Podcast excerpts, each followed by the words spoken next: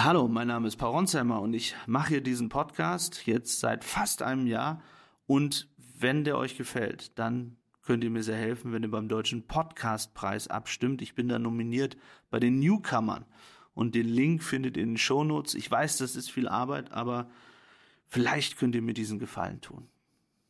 Der operative Name für meinen Vater bei der Stasi war der Tiger. Der hat gesagt, das war schon krass, also die Überwachung. Der ist auch einmal, also davon ist er fest überzeugt, ich weiß nicht, ob er es jemals endgültig bewiesen hat, von der Stasi vergiftet worden.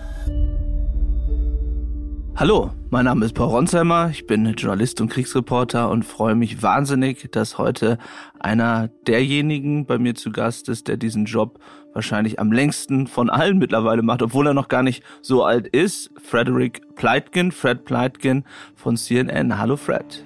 Hi und danke, dass ich hier kommen durfte. Fred, wir haben gerade im Vorfeld kurz darüber gesprochen, wann dein erster Einsatz als Reporter war. Kannst du dich noch daran erinnern, als du das allererste Mal irgendwo hingeschickt wurdest, wo es wahnsinnig gefährlich war? Wo es gefährlich war, ja. Also es war kurz nachdem ich bei CNN angefangen hatte. Das war meines Wissens kurz nach dem Jahreswechsel 2006 auf 2007. Also ich bin Ende 2006 eingestellt worden.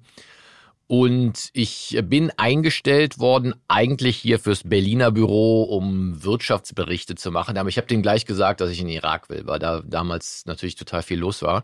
Was haben die gesagt, als du als ganz junger, wie alt warst du da? Ich war damals 30. 30. Ja, und dann hast ja. du gesagt, du willst unbedingt in den Irak. Warum wolltest du? Weil ich zu dem Zeitpunkt gedacht habe, da ist die größte Geschichte von der damaligen Zeit und ich einfach auch mir selbst beweisen wollte, dass ich sowas schaffe. Also, dass ich es schaffe, da hinzufahren und äh, Angst überwinde, um dann da arbeiten zu können. Außerdem glaube ich auch, und, und das hat sich dann auch bestätigt, dass egal wie viel man über einen Ort liest, egal wie viel man sich einliest oder mit Menschen spricht per Telefon, sobald du einen Schritt im Land gemacht hast, weißt du viel mehr als alles andere, weil du einfach das Gefühl bekommen hast, wie ist es dort zu sein. Und so war es dann auch. Also ich bin dann da ähm, hin. Wir sind damals über Jordanien äh, erstmal nach Amman geflogen und dann hatten die so ein Charterflugzeug, das glaube ich super alt war und äh, auch ein bisschen windig. Und da ist es so, da sind wir nach Bagdad geflogen und um Bagdad herum war es damals so gefährlich, dass die so eine Korkenzieherlandung, wo die so eine Schraube gedreht haben, nach unten gemacht haben mit enormen Fliehkräften.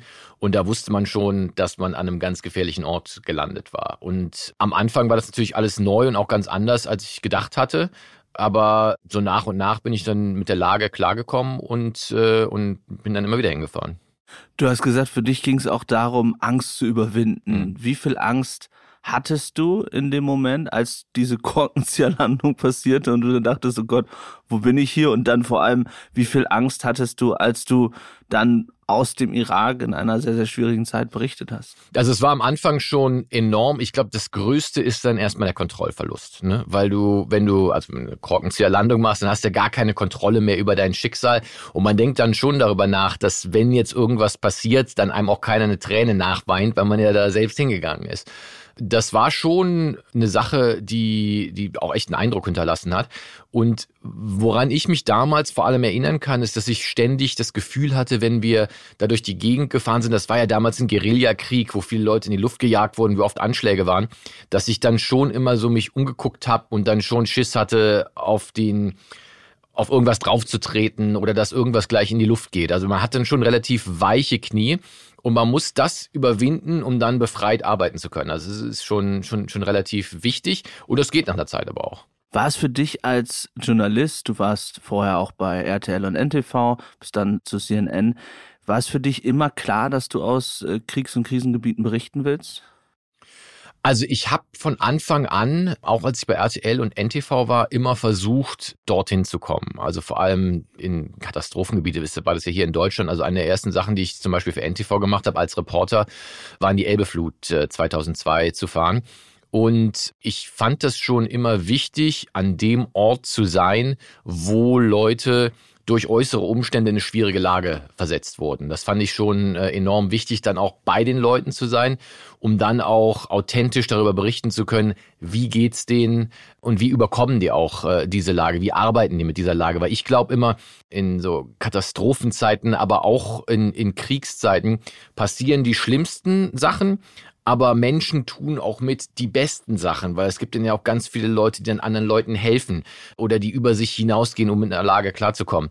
Und das äh, fand ich enorm wichtig und das habe ich dann, als ich zu CNN kam, eben weitergemacht und noch weiter getrieben dann auch. Mittlerweile bist du Chief International Correspondent äh, bei CNN, aber damals musstest du dir ja sicher erstmal einen Namen machen. Ja. Gab es da große Vorbilder, wo du gesagt hast, die, wie die berichtet haben, auch aus Kriegsregionen, viele weiß nicht, ob sich von unseren Zuhörern hier erinnern, aber viele bei CNN würden sich wahrscheinlich an Christian Amanpour mhm. erinnern mhm. in der Zeit des Kosovo-Krieges oder auch an Kollegen, die aus dem Irak berichtet haben. Gab es für dich so ein Vorbild? Ja, also, also zunächst einmal ist mein großes Vorbild natürlich mein Vater, journalistisch schon immer gewesen. Aber was so Kriegs- und Krisenberichterstattung angeht, muss ich ehrlich sagen, dass eine der ersten Zeiten, wo ich das wirklich mit angeschaut hat und bewusst auch mich dafür interessiert habe, war der erste Golfkrieg. Und da war natürlich CNN das Medium, was alle Leute geguckt haben. Da waren Leute wie Peter Arnett, Christian Amanpour ist, glaube ich, ein bisschen später richtig groß geworden. Aber das waren Leute, die damals vor Ort waren und alle anderen waren nicht vor Ort. Und dadurch hatten die natürlich auch viel bessere Einblicke in das, was dort los war. Und, und einfach diese Anstrengung, immer dorthin zu kommen, wo sich gerade die Geschichte abspielt. Egal wie schwierig das ist, egal was man dafür überwinden muss, auch teilweise egal wie viel es kostet das fand ich schon eine Sache, die mich, äh, die mich enorm gereizt hat und, und zu der ich einfach aufgeschaut habe, ja, die ich einfach enorm äh, respektiert habe. Und deswegen wollte ich das halt dann irgendwann zum Beruf machen. Ich hätte auch nicht gedacht, dass das jemals funktioniert, aber, ähm, aber glücklicherweise dann doch, hat es dann doch geklappt. War es früher, sage ich jetzt mal, nehmen wir mal vor 15, 17 Jahren, als du angefangen hast mit dem Job als äh, Kriegs- und Krisenreporter, war es damals einfacher oder schwieriger an Orte zu kommen? Es war damals sicherlich geregelter. Äh, zunächst einmal muss ich sagen, das ist krass, das ist schon früher. Jetzt ist es kommt mir noch gar nicht so lange hervor. Ähm, das Ganze war viel geregelter. Also es ist natürlich viel weniger Reporter in diese Orte gefahren. Warum? Ich glaube, weil es einfach die Mittel noch nicht so gab. Ne? Also die Mittel, da Sachen aufzunehmen, dass die Technik noch äh, damals viel größer, viel schwieriger war, die auch über Grenzen zu bekommen einfach viel, äh, viel schwieriger war. Die Übertragungsmethoden natürlich bei weitem nicht so ausgereift und auch so klein und so mobil sind, wie, wie sie jetzt ist. Man konnte Citizen Journalism damals einfach noch nicht so machen. Also man muss vielleicht kurz erklären, um ein Reporting zu übertragen mhm. oder eine Live-Schalte zu machen, braucht man ja bestimmte Geräte. Ja, braucht man Geräte. Und damals war das, das war riesig. Also damals, das sind äh, von uns Teams, wenn die Live-Schalten machen, mussten sie teilweise mit 14, 15, teilweise 20 Koffern gereist und heute hat man halt alles in einem Rucksack drin. Ne? Weil also es so eine genannte Live-View gibt. Es, gab die Live, es gibt ja. jetzt die Live-View. Es gab damals, wenn man Glück hatte, gab es eine Satellitenschüssel, die hieß Flyaway. Äh, das war halt eine Satellitenschüssel, die musste man zusammenbauen und die war halt auch groß. Dann brauchte man noch einen Generator. Die Kameras waren riesig. Man hat damals noch einen eigenen ähm, ja, so ein Schnittgerät gehabt, das auch riesig war, weil alles war ja auch auf Kassetten und die waren auch total groß. Also es war schon, es war schon schwieriger, ähm, die ganze, die ganze Logistik ja. und die ganze Logistik, die ist dann auch von professionellen Logistikern natürlich gemacht worden. Und äh, so von der Warte her war es, glaube ich, ein bisschen einfacher, weil vieles einfach nicht in der eigenen Hand lag. Aber natürlich heute mit den Möglichkeiten, die man hat, um irgendwo hinzukommen, mit den Flugverbindungen, auch teilweise in Länder reinzukommen, wo man vielleicht vorher nicht reingekommen ist, ist es, glaube ich, schon simpler geworden, dorthin zu kommen, aber nicht unbedingt einfacher, weil die Lage ja in vielen Orten immer noch sehr gefährlich ist. Müssen wir einmal erklären, die Live-View heute ist sozusagen ein Gerät, wo man verschiedene mobile SIM-Karten mhm. reinsteckt, sechs bis zehn oder oder so. Teilweise auch nur zwei. Ich meine, mittlerweile ist es ja so, in so Ländern, wo es, wo es super Internet gibt, wie Israel zum Beispiel, da ist eine Live-View ist nicht so groß, so ein kleiner Taschenrekorder eigentlich. Ne? Das ist nicht der Rede wert mehr, das Ganze live zu übertragen. Es war früher undenkbar, bei einer Demo im Irak mitzulaufen und gleichzeitig Livebilder zu übertragen.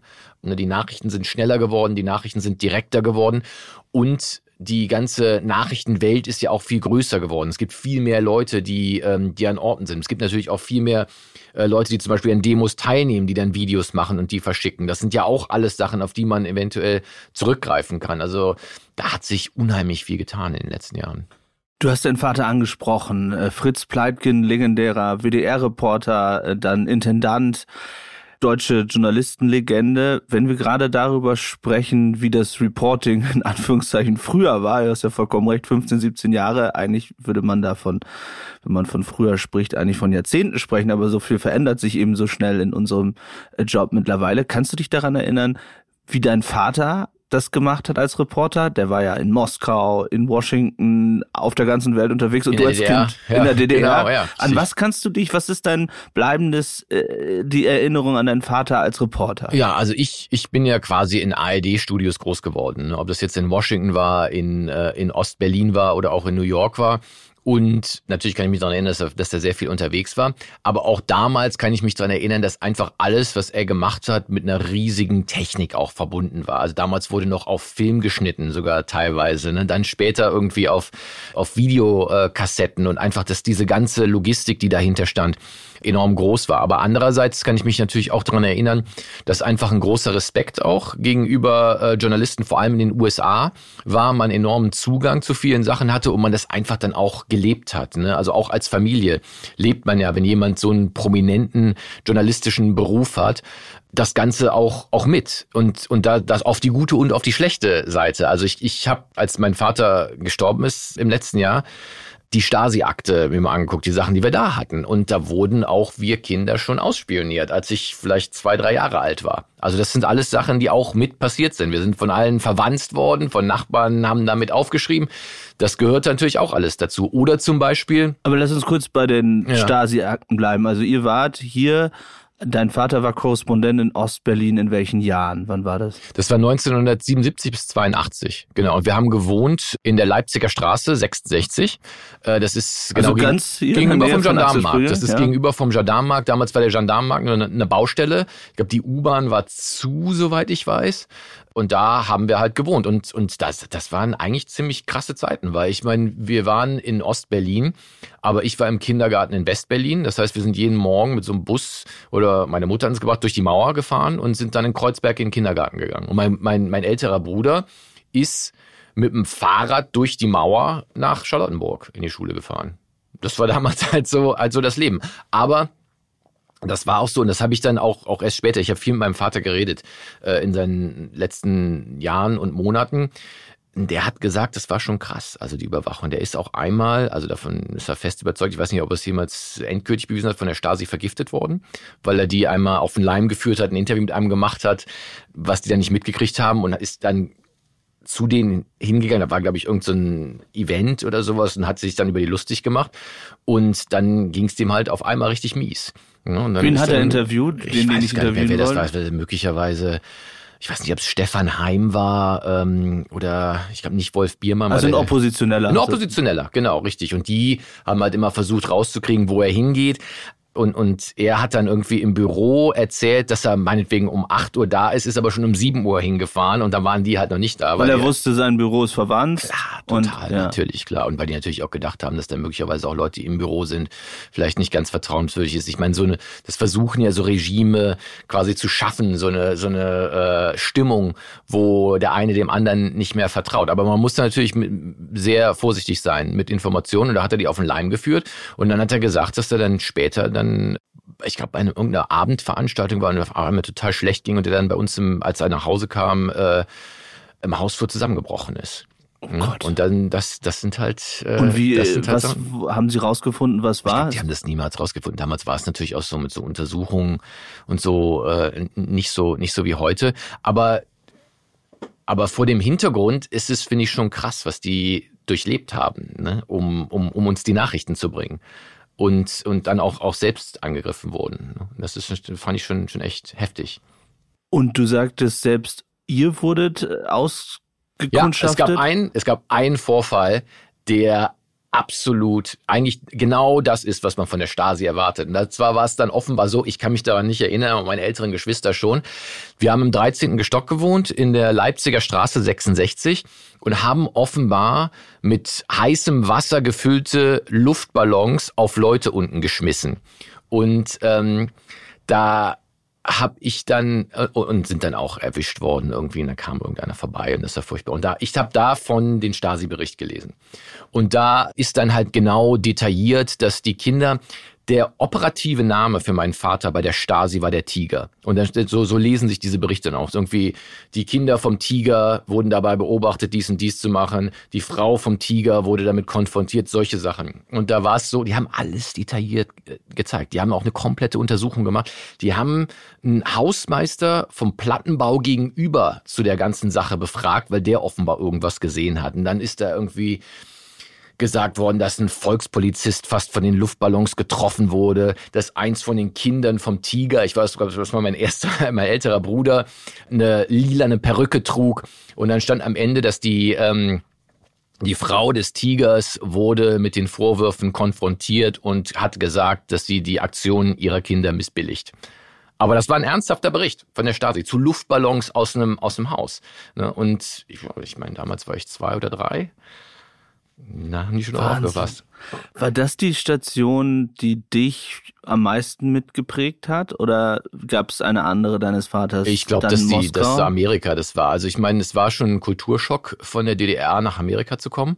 Das Interessante ist, ist, dass ich mich nie aktiv daran erinnern kann oder mich nicht daran erinnern kann, aktiv jemals Englisch gelernt zu haben. Ich glaube, ich saß da die ganze Zeit vorm Fernseher. Ich habe da auch viele Nachrichten schon geguckt als kleines Kind und habe das einfach aufgesaugt und, äh, und, und dadurch Englisch gelernt. Aber das war schon so das Prägende auch. Und ich glaube, das war auch der Grund, warum ich dann später unbedingt zum amerikanischen Fernsehen wollte, weil ich auch damals schon die Art, wie die Nachrichten gemacht haben, einfach total super fand, wie die Politiker konfrontiert haben, wie offen die miteinander umgegangen sind, wie da auch sehr schwierige Fragen gestellt wurden, weil es ja unerhört war, so wie die dem Präsident Fragen zugeschrien haben. Das ist ja damals unter Ronald Reagan eine große Sache geworden. Damals war der Präsident in Amerika.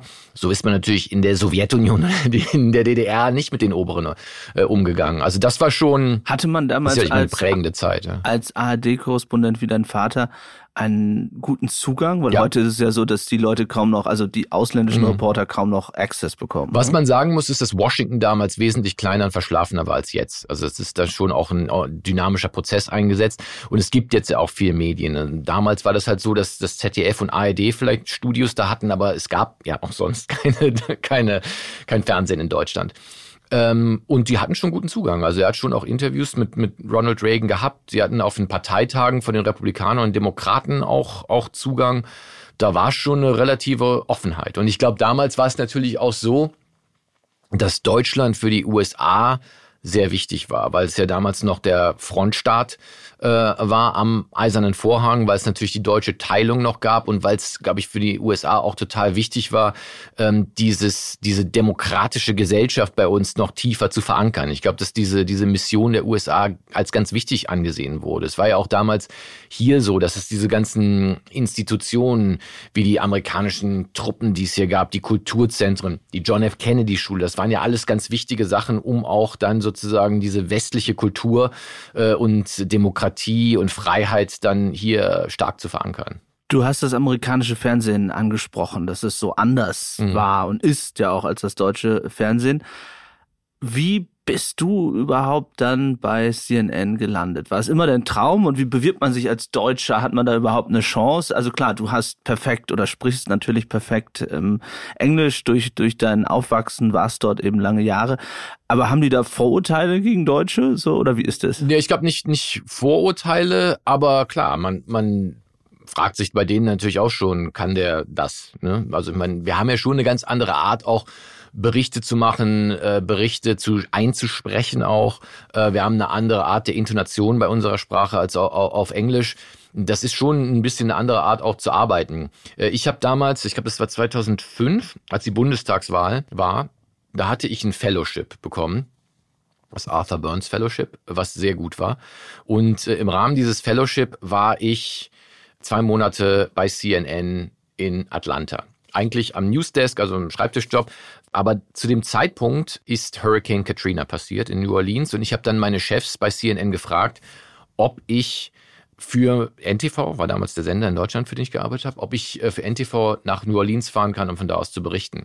Und das fanden die offenbar so cool, dass sie dann mich anderthalb Jahre später oder ein, vielleicht ein Dreivierteljahr später angerufen haben und gesagt haben, dass ich mal bei ihm vorsprechen soll. Und ich habe gedacht, dass die wollten, dass ich der Producer in dem Büro werde, aber die haben dann gesagt, ja, hier, wir brauchen neue Korrespondenten, willst du es nicht probieren? Und dann ist das halt, ist das halt passiert. Drin. Aber man musste sich da schon durchsetzen. Also es war, es war am Anfang nicht einfach.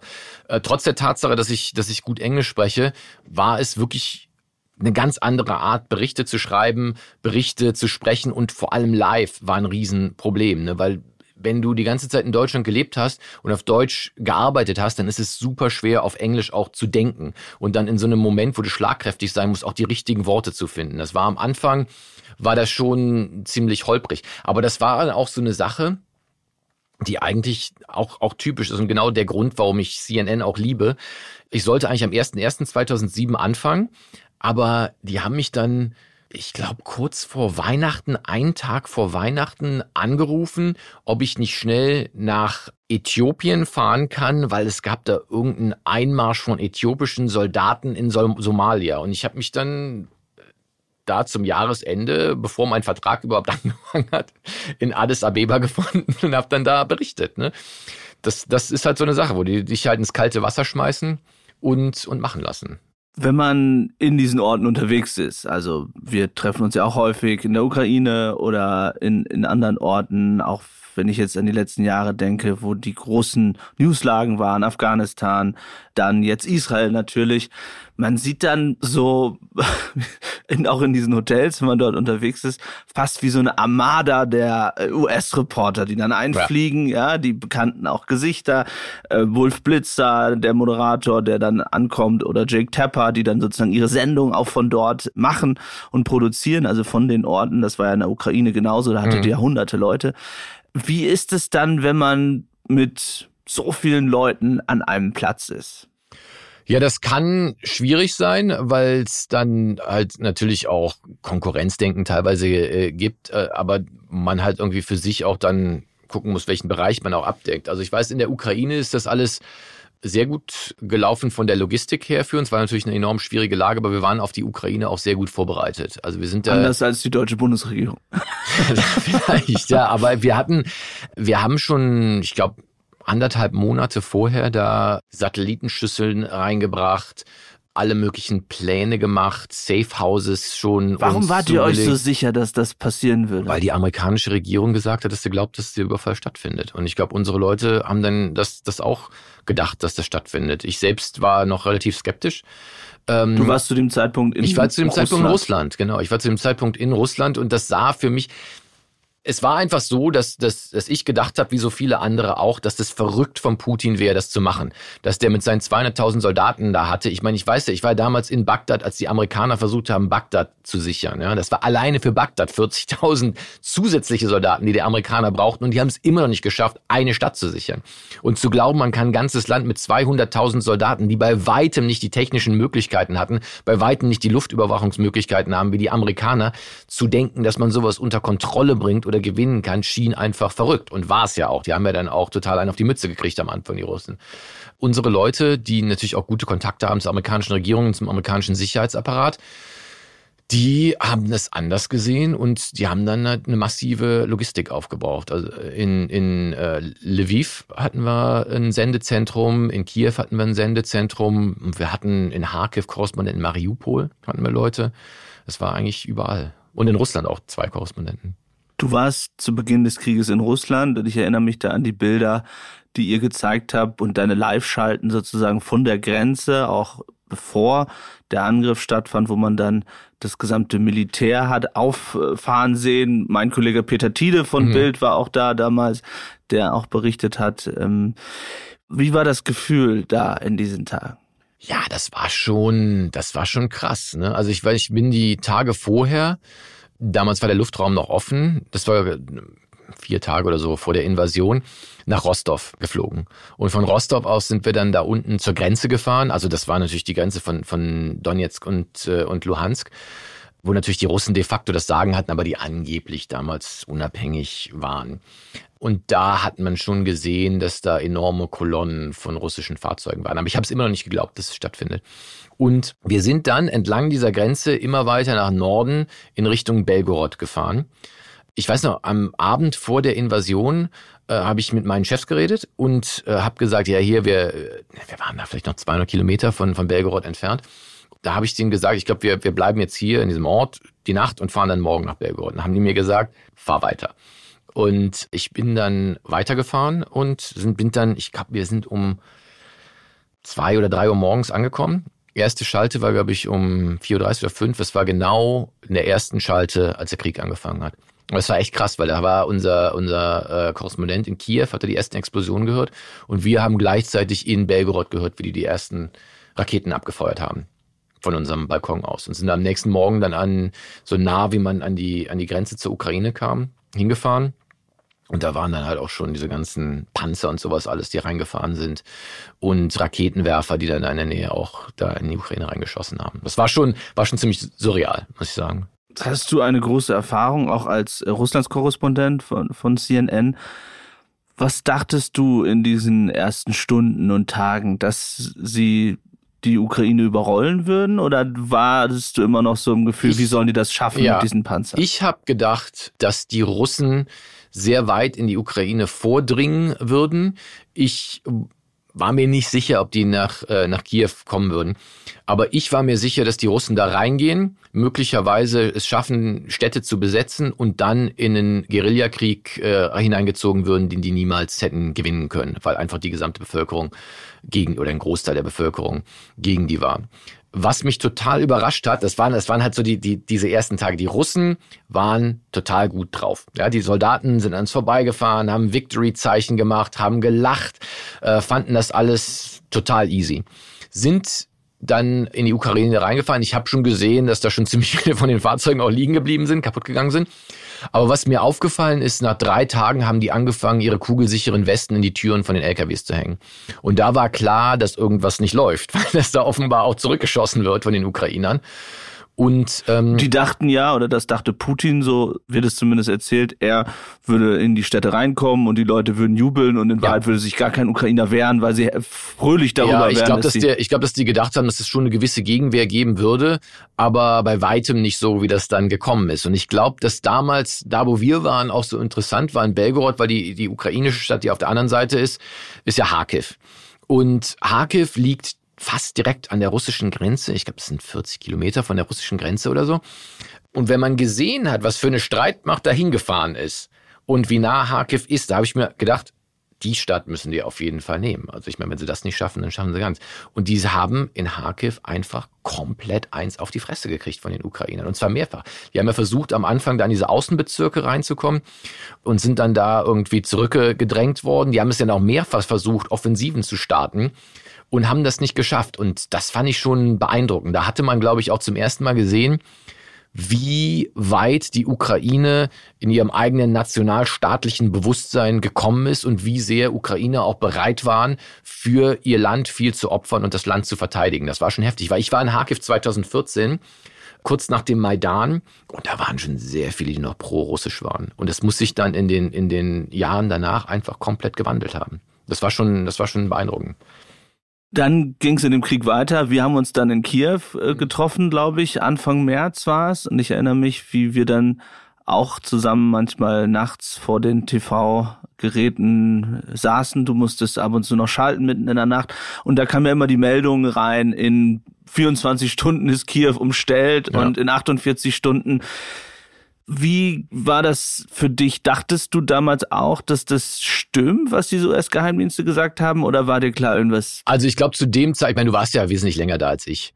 Und allein die Tatsache, dass du dir relativ sicher warst, dass die es vielleicht schaffen, die abzuwehren, hat mir schon auch eine gewisse Sicherheit gegeben. Aber ich glaube, zu dem Zeitpunkt, da war es ja so, dass die Russen, glaube ich, vor Irpin aufgehalten also worden sind. Vor Kiew, ja, genau, die genau. waren ja in Bucha drin, wo dann diese schrecklichen Massaker passiert sind. Und in Irpin sind sie, glaube ich, noch rein und sind dann da aufgehalten worden. Und da stand das, glaube ich, eine ganze Zeit lang auf das Messerschneide. Das war uns auch klar. Und wir hatten damals auch ganz viele mögliche Routen, wie wir dann versuchen würden, aus Kiew rauszukommen. Äh, weil, weil das natürlich immer noch eine große Gefahr war, dass die, dass die das umzingeln. Und die waren ja sogar, ich meine, das, das weißt du ja auch, die waren ja auf dem Highway nach Westen. Den hatten ja die Russen auch schon eingenommen, den, den Haupthighway äh, da in die westliche Richtung. Und sie waren auf dem Airport Hostomel. Genau. Da gab es diese Bilder von deinem Kollegen Matthew Chance, mhm. der dann mit russischen Fallschirmjägern, glaube ich, Die auch total locker drauf waren am Anfang, weil sie gedacht haben, das ist nur eine Frage der Zeit, bis sie das, das einnehmen. Das war denen, glaube ich, überhaupt gar nicht bewusst, dass da irgendwas anderes äh, passieren konnte. Aber die waren halt schlecht darauf vorbereitet und ich meine, wir haben das ja gesehen, dass dann die Ukrainer auch immer selbstbewusster wurden. Und äh, das war ja dann zunächst mal die Stunde der Bayraktar-Drohne, die dann da die Russen ausfindig gemacht hat und viele abgeschossen hat. Aber die Ukrainer haben halt auch davon berichtet, wenn man die an der Front besuchte, dass die Russen halt komplett unprofessionell waren. Ne? Dass die einfach irgendwie mit einer Strategie aus den 40er Jahren versucht haben und, und nicht den Mitteln versucht haben, einen Krieg im 21. Jahrhundert zu machen. Ne? Wenn wir uns die weitere Entwicklung des Krieges anschauen und bisschen mehr in die Gegenwart, also anderthalb, fast zwei Jahre später im Februar ist der zweite Jahrestag äh, des Ukraine-Krieges, sind jetzt auch nur noch äh, zwei Monate dorthin wir waren ja immer wieder auch teilweise zusammen in der Ukraine, beim Kampf um Bachmut dann im letzten Jahr, ähm, auch bei den Rückeroberungen der Ukraine ähm, im Herbst 2022, wo man Cherson zurückerobert hat, wo es eine große Euphorie plötzlich mhm. gab, ja, dieses Gefühl, man könne das ganze Land zurückerobern. Wenn ich aber jetzt in dieses Jahr zurückschaue, erinnere ich mich, dass wir schon sehr häufig im Sommer über die Probleme in ja. der ukrainischen Armee gesprochen haben oder auch im Frühjahr und beide sehr skeptisch waren, wie viel sie am Ende zurückerobern könnten. Und die Debatte jetzt ist ja nochmal sehr viel negativer geworden. Es gab einen großen Bericht in der Washington Post über die Fehler dieser mhm. Gegenoffensive äh, der ukrainischen Armee, aber auch der US-Kräfte, äh, die Dinge falsch äh, geplant, falsch vorausgesagt hätten. Wie blickst du auf die Situation heute? Ja, ich glaube schon, dass es für die Ukraine schwierig ist. Ich glaube, dass es im Moment, ähm, wie der General Saluzhny auch gesagt hat, eigentlich eine Patt-Situation ist. Ich glaube, es gibt immer noch gewisse Vorteile für die Ukraine, obwohl die in Avdivka ja enorm unter Druck sind. Machen sie selbst Druck in Bachmut, machen auch Druck ein bisschen weiter nördlich und sind in, bei Herson über den Dnieper rübergekommen und versuchen dann da aus voranzukommen, wo das, glaube ich, sehr schwierig ist, ohne, ohne schwere Technik, die ja sehr schwer ist, über den ähm, Fluss drüber zu bringen. Ich glaube in der Tat, dass eine der Punkte, wo das Ganze für die Ukrainer so ein bisschen ins Negative gerutscht ist, die Gegenoffensive war. Ich glaube, dass die aus diversen Gründen da nicht, bei weitem nicht so erfolgreich waren wie sie sich das gedacht haben. Und das liegt an, glaube ich, an Planungsfehlern, aber auch, glaube ich, an einem zu großen Glauben, dass westliche Technologie quasi un unfehlbar ist. Also wenn man sich jetzt das Stichwort Leopardpanzer anschaut oder Bradleys, also ich war jetzt ähm, im letzten Mal, wo ich in der Ukraine war, auch bei einer Einheit, die Leopard 2 Panzer hat. Und die haben mir gesagt, es ist ein ganz toller Panzer, aber wir können damit nicht einfach durch ein Minenfeld durchfahren. Und das ist natürlich richtig. Ne? Und das, das, das hat halt. Wie kann das passieren, dass man das so falsch einschätzt? Weil würde ja heute denken, dass gerade Geheimdienstinformationen des Westens, die ja am Anfang des Krieges sehr gut funktioniert haben, auch bei einem Minenfeld funktionieren müssten. Ja, ich glaube, dass man die Minenfelder so ein bisschen ähm, unterschätzt hat und vor allem auch aber warum? Wie kann das sein? kann man das nicht sehen? Ich, ich glaube, das kann man teilweise sehen, aber ich meine, es gibt ja auch, auch äh, Thermalbilder, wo man das sicher drauf sehen kann. Aber ich, ich glaube, dass man dann vielleicht auch unterschätzt hat, wie dicht die Minen beieinander sind. Aber es sind ja nicht nur Minen da. Ne? Da sind ja auch dann russische Kämpfer, die teilweise aus dem Knast rekrutiert sind, die dann quasi als Kanonenfutter in der ersten Linie sind, sogar noch vor den Minenfeldern. Und was man auch sagen muss, ist, dass die Russen ihre Befestigungen im Süden offenbar viel besser ausgebaut haben, als jemand das jemals gedacht hätte. Und dann, wenn es an die ukrainischen Einheiten geht, dann ist meines Erachtens die Sache auch gewesen, dass diese Einheiten, die die westliche Technologie bekommen haben oder einen großen Teil von dieser Einheiten einfach nicht die Erfahrung hatten, um das wirklich so zur Geltung zu bringen, wie es vielleicht notwendig äh, gewesen wäre. Man muss sich ja vor Augen führen, dass die meisten Leute, die an Leopard 2 Panzern ausgebildet wurden oder an Bradleys, nicht nur vorher keine Panzertruppen waren, sondern noch nie in der Armee waren. Ja, und so ein Panzer, da ist es natürlich so, jeder von uns weiß, wenn du einen Führerschein gemacht hast, dann kannst du lange kein Auto fahren. Ja, das muss, das erlernt man ja dann, das richtige Autofahren, wenn man sich im Straßenverkehr in einer Stadt wie Berlin begibt. Und so ist es bei einem Panzer auch. Bis du das Ding als Waffe einsetzen kannst, musst du das Ding beherrschen und du musst auch durch viele Lagen mit diesem Ding durchgegangen sein. Und das ist nochmal eine ganz andere Sache, wenn der andere zurückschießt Und das ist nochmal eine ganz andere Sache, wenn du das Ding einsetzen musst im Verbund mit deinen anderen Truppen, dass die Artillerie über dich drüber feuert und du gleichzeitig nach vorne gehst. Oder du, was weiß ich, noch eine Infanterie hast, die da mitmacht. Und das waren halt alles Sachen, wo diese Leute, die, die größtenteils diesen Einheiten waren, das einfach noch nie gemacht hatten. Und das war dann natürlich dann schwierig, das zu lernen. Und es ist natürlich auch ein ganz anderer Krieg als alles andere, was wir gesehen haben. Ich glaube auch, dass die, dass die, äh, die, was meinetwegen die deutschen Ausbilder hier nicht gedacht hätten, dass die so einen krassen Widerstand, dass da, dass da solche Minenfelder auch sind, wo du einfach auch nicht drumherum fahren kannst und, und die auch nicht so einfach wegmachst was man jetzt auch hört, dass die Ukraine große Probleme hat, neue Leute zu rekrutieren. Teilweise die Ausbildungsmöglichkeiten hier sind sehr viel größer, als tatsächlich Personal aus der Ukraine kommt. Und wenn wir dann sehen, dass Putin schier endlos rekrutieren kann oder aus diesen Dörfern in Russland, in der Prärie, ihnen das Zehnfache des Solls zahlen kann, weil ja auch die Sanktionen nicht wirklich funktioniert haben, muss man sagen, weil Russland eben weiter ja. mit anderen Ländern Geschäfte macht und viele Einnahmen durch Öl und Gas hat. Also Putin sozusagen schier endlose Ressourcen hat. Wie ich, schätzt du das ein in den nächsten Monaten und Jahren? Ich glaube, dass die, dass die Ressourcen von Putin wesentlich endlicher ist, als man, als man denkt oder endlicher sind. Kurz bevor die Sowjetunion zusammengefallen ist, sahen die ja auch sehr stark aus. Und ich glaube, das ist bei den, bei den Russen auch so ähnlich. Ich glaube, eine Sache, die man sich immer vor Augen führen muss, ist, dass Russland, ich glaube, 145 Millionen Einwohner hat äh, oder 141 Millionen Einwohner jetzt, wobei der Anteil an erwachsenen männlichen Einwohnern gar nicht so groß ist. Sie hatten schon immer einen Überschuss an, an, an, an Frauen. Und es ist nicht unerhört, dass ein Land mit 44 Millionen Einwohnern wie die Ukraine sich durchsetzt gegen ein Land mit 140 Millionen Einwohnern. Ich glaube, so, so endlos sind die, sind die Möglichkeiten nicht, die der Putin hat. Der hat natürlich in der Tat ganz viele Leute in ganz vielen Städten, die sehr arm sind, die keine Aussicht darauf haben, jemals einen Job, Job zu kriegen, die vielleicht von 200 oder sogar 150 Dollar im Monat leben und die auf einmal 3000 Dollar im Monat kriegen, wenn sie in die Armee gehen. Das stimmt schon. Aber irgendwann ist auch das mal ausgeschöpft. Ich glaube schon, dass die Russen jetzt größere Schwierigkeiten haben, in Knestern auch zu rekrutieren, weil die einfach so viel da schon abgeschröpft haben an dem Material, was die haben. Die Russen selbst natürlich auch wissen, dass die oft nur Kanonenfutter, das ist auch nicht ein großer Enthusiasmus bei Leuten, vor allem in größeren Städten. Gleichzeitig ist es in der Tat auch so, dass die Ukrainer natürlich auch kriegsmüde sind teilweise dass die schon so lange gekämpft haben, dass die. Es gibt jetzt zum Beispiel Proteste der ja, Frauen, die sagen, ja, ne? genau, richtig. Aber ich glaube, dass die Ukraine auch, also zumindest die, die ich beim letzten Mal getroffen habe, dass denen bewusst ist, dass wenn sie aufhören zu kämpfen, dass dann das Land verloren ist und dass sie deswegen weitermachen müssen.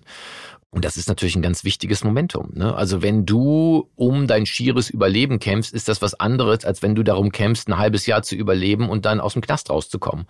Oder wenn du darum kämpfst, dass du zurückkommst nach Hause und dann Lader fahren kannst. Oder dass wenn du ums Leben kommst, dass deine Familie einen Lader bekommt. Ja, das sind ja ganz andere Anreize. Aber, aber mein Eindruck ist schon, wenn ich mit äh, ukrainischen Offiziellen spreche, mhm. Ministern oder auch mit Leuten dort vor Ort, dass die Stimmung sehr viel düsterer ist oder ja. so düster wie noch nie in der Ukraine.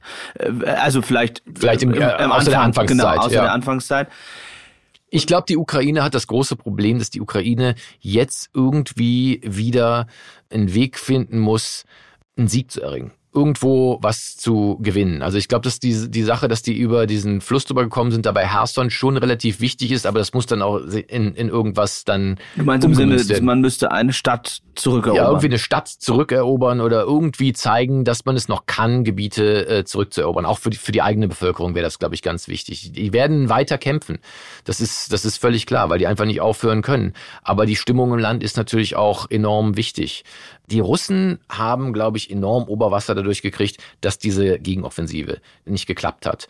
Und zwar, wenn man sich zurückversetzt in die Zeit, da wo wir auch da waren, da im Juni diesen Jahres, da war es ja so, dass die Ukrainer ein halbes Jahr zuvor den Russen ganz viel Gebiet zurückgenommen hatten, ohne moderne Waffen zu haben, ohne westliche Waffen im großen Stile zu haben und dass dann diese Riesenanzahl von Panzern, gepanzerten Fahrzeugen aus dem Westen dahin gekommen ist. Und die Russen natürlich gedacht haben, kann gut sein, dass wir jetzt enorm unter Druck geraten.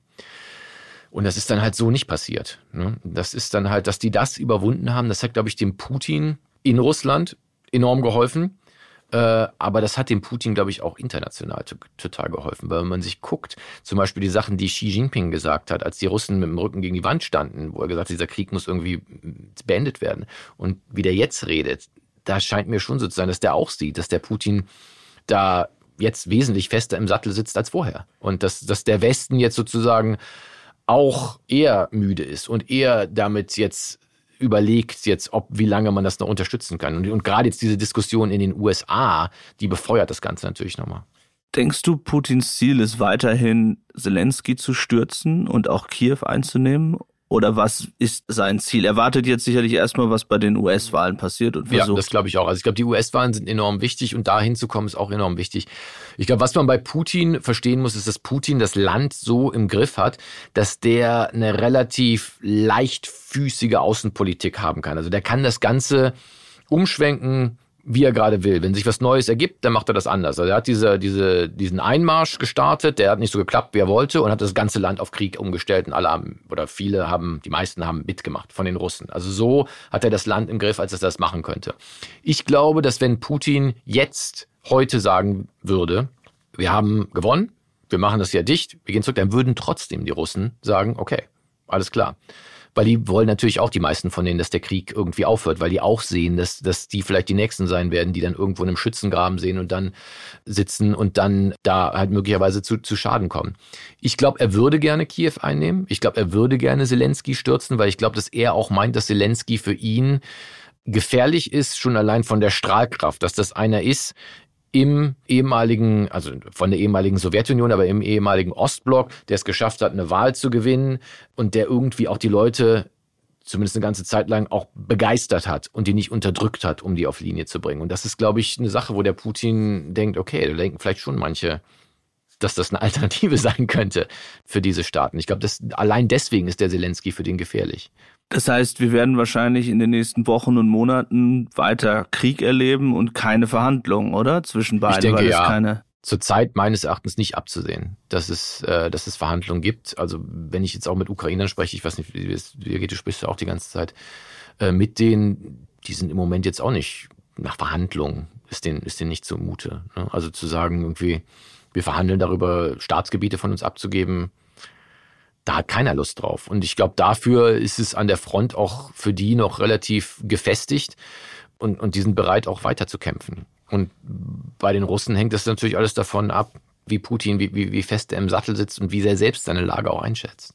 Jetzt hast du in diesen 17 Jahren als Kriegs- und Krisenreporter einfach wahnsinnig viele Regionen gesehen, viele Kriege erlebt, den arabischen Frühling, ähm, den Ukraine-Krieg, Afghanistan, all diese Orte.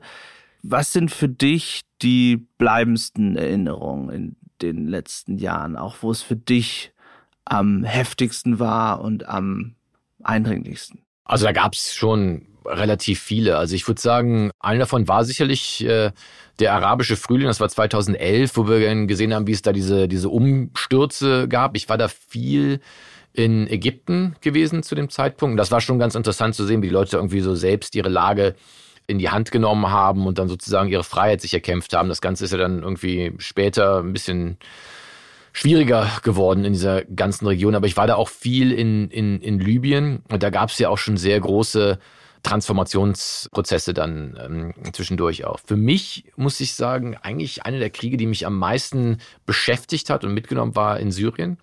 Ähm, da war ich sehr viel unterwegs und ja, Syrien ist einfach ein beeindruckendes Land. Ne? Da ist so viel Geschichte, da, da waren so viele Imperien äh, schon und die Leute da sind ja auch, auch einfach von Grund auf freundliche Leute. Ne? Und, äh, und da war das schon krass, wenn man teilweise gesehen hat, wie auch da die Städte in Schutt und Asche gelegt wurden, wie da Kinder zu Schaden gekommen sind. Ich habe auch noch viele Freunde aus Syrien und in Syrien ja, das nimmt einen schon dann irgendwie auch so ein bisschen mit. Und ich finde die Ukraine, also ich meine, du warst ja auch schon in vielen Kriegen, also für mich ist die Ukraine einfach so das Härteste, was ich jemals erlebt habe. Also es ist einfach so, wie die aufeinander losgehen, auch, ähm, auch wie abgehärtet die sind, dass das sowas habe ich schon nie erlebt. Und aus der persönlichen Perspektive der Gefahr für dein Leben? An welche Situation? Ja, würde ich auch sagen, dass die Ukraine da ziemlich weit oben ist. Also ich meine, eine der Situationen, wo ich mich an erinnern kann, so, so die Einzelsituation, die super gefährlich war, ist, wir sind mal am Anfang vom Libyenkrieg mit einem Schmugglerschiff in die umzingelte Stadt Misrata gefahren. Da waren die Rebellen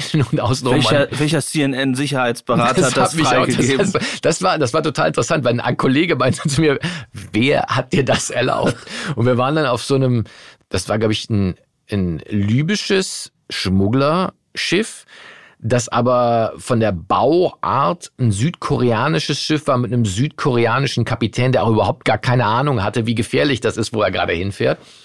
Wir sind in den Hafen von Misrata reingefahren und das ist dann auch dann gleich unter Artilleriefeuer geraten und wir sind dann in die Stadt gefahren und das war natürlich schlimm, da waren überall Kämpfe und da sind wir dann in Hinterhalt von den Gaddafi-Typen geraten und das war der absolute Hammer. Also wir sind dann da hingegangen und die wollten uns irgendwie zeigen, einen Panzer, den sie irgendwie eingenommen haben und auf einmal kam es da aus allen Rohren von der Gegenseite haben die auf uns geschossen.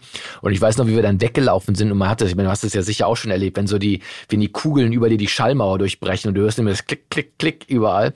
Und da war es so, dass wir weggelaufen sind und das immer gehört haben und auf einmal hat da irgendeiner von den Gaddafi-Typen eine Rakete, so eine Panzerfaust oder sowas abgefeuert. Und dann habe ich die nur über im Kopf gehört, wie so und ich glaube, die ist dann nicht explodiert, aber das war schon echt knapp. Ist das, das was, ist knapp. das was, was du deinen äh, Kindern erzählen kannst? Oder? Ja, ja schon. Die sind ja, ja mittlerweile doch. älter. Ja, ich habe das auch damals schon meinen Kindern erzählt. Weil ich meine, es ist ja immer so, die sehen das ja sowieso im Fernsehen. Ich kann das ja nicht von denen fernhalten. Ich weiß, es gibt dort, es ist ja auch eine große Diskussion äh, bei Nachrichtenleuten, ja? wie viel, so, ja, wie viel erzählt so. man seinen Kindern oder versucht man das Achso, du meinst bei Nachrichten generell? Ja, genau, richtig. Bei Nachrichten generell, aber. Bei euch läuft einfach immer CNN zu Hause. Ja, mittleile sehen die das ja auch alles auf, auf, auf, auf YouTube, auf dem Smartphone und so, ne? Und ich habe das damals schon auch keinen Hehl draus gemacht, wenn es irgendwie. Und gab es Momente, wo deine Frau oder deine Kinder gesagt Oft. haben, reicht jetzt, hör auf. Meine Frau Job? hat das, nee, reicht jetzt, hat sie nicht gesagt. Die hat mich schon mal angemahnt, den Kindern nicht alles zu erzählen. Aber ich glaube, für die ist es auch schwierig. Ne? Also gerade wenn du jetzt irgendwie in die Ukraine gehst und ich sag mal, als wir da waren in Kiew, ich meine, du warst ja viel näher dran als ich, da sind ja auch viele Journalisten ums Leben gekommen. Ne? Also wenn ich mir überlege, das Team von Fox, da warst du ja, ja. da, als, ja. Das, als das passiert ist. Ne? Und das, das nimmt einen schon mit, ne? wenn du siehst, wie die Leute dann danach teilweise zugerichtet sind, wie viele davon dann auch Der nicht, Benjamin Hall nicht, ja, zum Beispiel, genau, ne? ja, oder oder und, und das Team von dem ist ja dann, die sind ja beide gestorben. Das ist dann schon, ne, dann dann dann schwierig, dann da auch hinzugehen. Wie ist dieser Sicherheitsaspekt oder die Frage äh, Leben und Tod, wie wird das bei CNN diskutiert? Also Sicherheit ist bei uns absolut oberste Priorität. Und da ist es auch so, dass da, wo ich wirklich sagen muss, dass da, dass da keine Kosten gescheut werden und teilweise auch mehr, als ich, als ich mir sogar erhoffen würde, teilweise investiert würde, wenn es darum geht, gepanzerte Fahrzeuge, Sicherheitsberater, Equipment, alles. Aber ich finde, ich meine, es ist ja bei dir sicher auch so, ich finde, die, die, die wichtigste Sache für unsere Sicherheit ist die Vorbereitung. Ist die Vorbereitung, dass du weißt, wo du hinfährst, zu was für eine Einheit du hinfährst, ob, ob das Leute sind, die ernst zu nehmen sind, wie die militärische Lage war.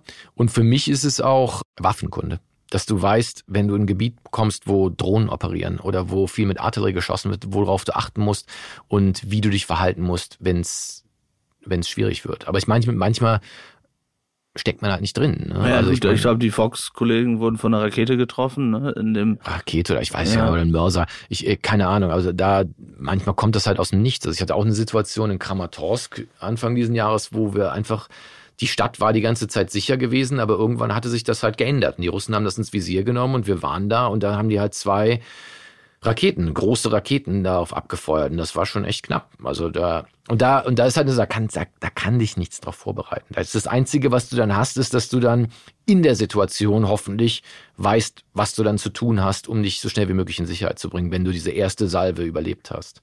Was ist dein Plan für die nächsten Jahre? Willst du bei CNN bleiben? Bleibst du weiter in den Kriegs- und Krisenregionen? Ja, das auf jeden Fall. Also ich meine, es ist im Moment ist es so, ich kann mir nicht vorstellen, irgendwo anders arbeiten zu wollen. Also ich meine, zumindest auf die Art und Weise, wie ich jetzt zurzeit arbeiten kann, ist es, glaube ich, genau das, wo ich gut drin bin. Und, und, und wo man immer wieder auch was Neues erlebt. Das ist schon, schon emotional natürlich teilweise hart, aber ich glaube, dass das auch emotionale Härten einen auch selbst besser machen so als menschlicher Ebene als auch auf, äh, auf journalistischer und beruflicher Ebene. Also insofern eigentlich schon, ja. Aber man, man weiß ja nie, was kommt. Ne? Und auch was Kriegsgebiete angeht? Ja. Was wird da die nächste der nächste große Krieg, das bleibt die Ukraine wahrscheinlich. Ich, ich glaube ja. Also ich glaube jetzt ähm, zur Zeit, was ich so sehe, ich glaube, dass das äh, in äh, Israel-Gaza-Krieg, der wird irgendwann zu Ende gehen, weil einfach so die Israelis so eine Übermacht haben. Aber in der Ukraine wird das einfach weitergehen. Und, äh, und da ist es dann auch wichtig, da weiter von zu berichten.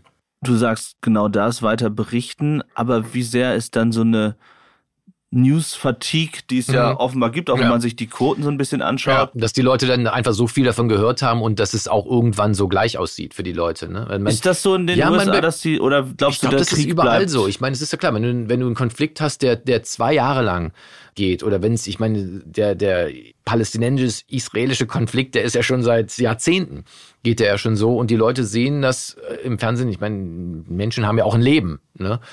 Dann kann ich mir vorstellen, dass die Leute dann irgendwie sagen, ist ja schon jetzt so, ne? Ich meine, am Anfang ja, klar, hatte die 100 ich, Leute dort. Aber dann ist es halt so, dass man da hingehen muss und halt äh, immer wieder neue Aspekte finden muss. Ich meine, du machst das ja die ganze Zeit. Du, du hast ja dann irgendwie, redest mit den wichtigen Leuten, gehst an die Orte, wo gerade wieder was Neues passiert. Und es ist ja auch so, dass jetzt gerade in der Ukraine es äh, auch so ist, dass sich ja da auch die Lage dauernd verändert. Also wenn man jetzt zum Beispiel anguckt, diese Offensive, die die Ukrainer machen da im Süden, das ist ja eine ganz andere Sache als das, was im Osten stattfindet und hat auch vielleicht ganz andere Wirkungen. Und das sind auch Sachen, die man dann immer weiter beleuchten muss und wo man das dann so auch aufbereiten muss, dass das die Leute noch interessiert. Und ich glaube schon, dass die Leute das noch interessiert, was da ist. Ich meine, denen ist ja auch bewusst, dass das im Moment ein riesiger konventioneller Krieg mitten in Europa stattfindet und dass das Ganze auch jederzeit so ausarten kann, dass das Ganze noch größer wird, wenn es dann eine Konfrontation, Konfrontation zum Beispiel zwischen NATO und Russland, eine richtige, nicht so wie es, wie es zurzeit ist, aber eine richtige Konfrontation werden kann. Das kann ja alles auch im Handumdrehen passieren. Ne? Ich meine, wir, wir sehen ja, wie weit Wladimir Putin jetzt schon gegangen ist. Herzlichen Dank, Fred, für die spannenden Insights und vielen, vielen Dank dafür, dass du immer wieder dahin gehst, wo es wichtig ist und die Geschichten erzählst für die ganze Welt und bei CNN, wie ich finde, herausragende Sachen in Russland, Ukraine und überall gemacht hast. Vielen, vielen Dank für deine Arbeit. Dank dir. Danke fürs Zuhören. Es würde uns sehr freuen, wenn ihr den Podcast abonniert, eine Bewertung dalasst und natürlich die Glocke aktiviert, damit ihr jedes Mal benachrichtigt werdet, wenn es eine neue Folge gibt. Redaktion Philipp Pietow und Antonia Heyer. Aufnahmen aus aller Welt Vadim Moisenko und Georgos Mutafis. Produktion Serda Dennis.